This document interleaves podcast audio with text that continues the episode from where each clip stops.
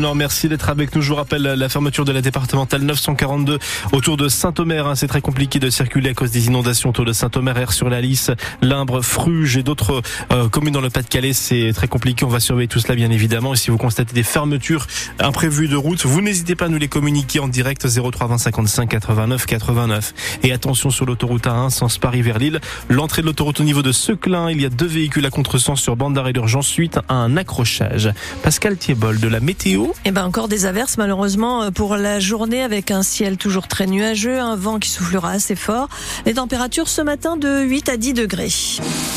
Le ministre de la Transition écologique est attendu ce matin dans le Pas-de-Calais. Comme en novembre dernier, Christophe Béchu vient constater les dégâts liés aux inondations. Il sera accompagné d'Olivier Véran, le porte-parole du gouvernement. Les deux hommes vont rencontrer des sinistrés, mais aussi des élus, ces élus qui sont en première ligne. Alors que l'eau continue de monter par endroits, à Air-sur-la-Lys, une douzaine d'habitants ont été évacués hier. Des maisons sont inondées, des routes coupées. Jean-Claude Dissot est le maire de la commune et il fait le constat d'une situation exceptionnelle. Pour l'instant, on a constaté qu'il y avait beaucoup plus de zones inondées qu'au mois de novembre, ce qui est assez exceptionnel, qui était déjà fort au mois de novembre, et on a en plus, je dirais, une hauteur d'eau beaucoup plus importante et qui a du mal à se résorber. C'est la première fois qu'on voit sur la place d'air d'être inondé pratiquement sur toute la place, on le voit actuellement. On a mis un numéro unique d'appel des habitants d'air sur la liste pour euh, s'ils ont besoin de sable, de sacs de sable ou de parpaing, on les apporte directement chez eux, on les aide à mettre leurs leur meubles en place. Donc il y a un numéro unique d'appel qui est sollicité fortement et sur lequel tous les élus et tous les services techniques sont sur le pied d'hier pour répondre aux besoins de notre population. Jean-Claude Dissot, le maire d'Air sur la Lys. Hier soir, 95% des 10 000 foyers qui étaient privés d'électricité ont été réalimentés par Enedis, qui laisse ses équipes sur le terrain. Le Pas-de-Calais qui reste en vigilance rouge à cause de la crue de la Du mieux quand même pour la Liane et la Lave Clarence qui repassent en jaune. Le maire d'Air sur la Lys l'évoquait, il y a plus d'eau aujourd'hui dans sa ville qu'en novembre dernier avec la crue de la Lys. Même chose pour la dans l'Audomarois. 2 mètres 82 observés hier après-midi à la station de Wizerne contre 2,76 m il y a deux mois.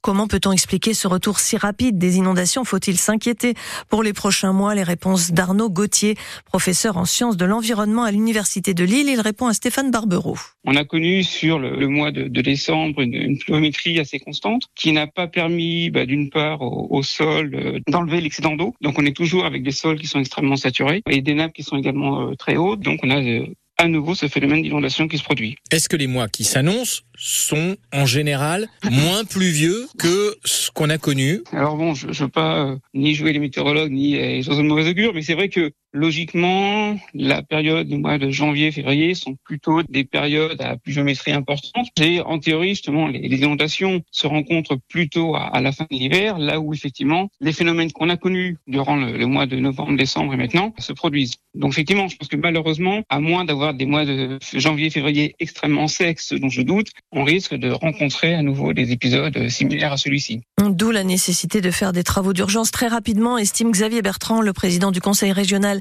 qui était hier dans un centre de secours à Longnes près de Saint-Omer. On ne peut pas attendre les beaux jours pour faire de la prévention, dit-il. Une collision entre quatre voitures hier sur l'autoroute A16 a fait un mort et plusieurs blessés. L'accident s'est produit en début d'après-midi au niveau de la sortie Marquise vers Calais.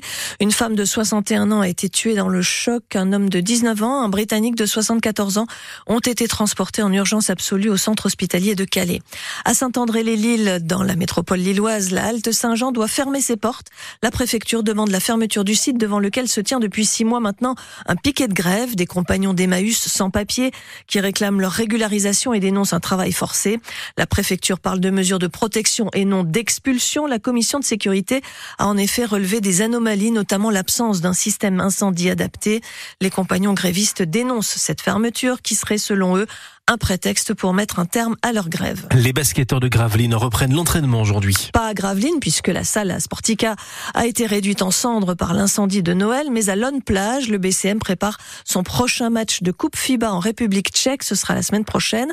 Après cet incendie, un artisan taxi de Gravelines a lancé une cagnotte pour aider les clubs de l'entente sportive à se racheter du matériel. La collecte est ouverte sur le site Litchi et pour l'instant un peu moins d'un millier d'euros ont été collectés. Les footballeurs parisiens Remporte le trophée des champions pour la douzième fois. Le PSG s'est imposé hier soir au Parc des Princes en battant Toulouse 2 à 0.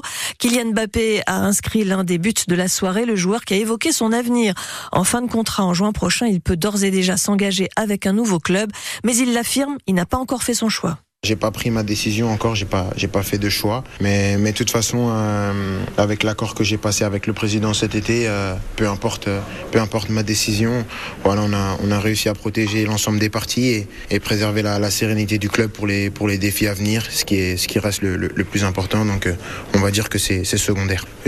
C'était fin mai en 2022 parce que, parce que je savais pas jusqu'à mai. Si, si je sais ce que je veux faire, euh, je vais pourquoi traîner, ça, ça a aucun sens. Euh, ma situation aujourd'hui, personne n'en parle à l'intérieur du club. Donc euh, ça, ça intéresse pas grand monde. Ce qui intéresse grand monde, c'est que je puisse aider l'équipe à gagner des trophées comme, comme j'ai fait aujourd'hui. Et l'accord dont parle Mbappé stipule que le joueur renonce à des primes qui s'élèvent à plusieurs dizaines de millions d'euros, ce qui couvre financièrement le PSG si l'attaquant décidait de quitter Paris.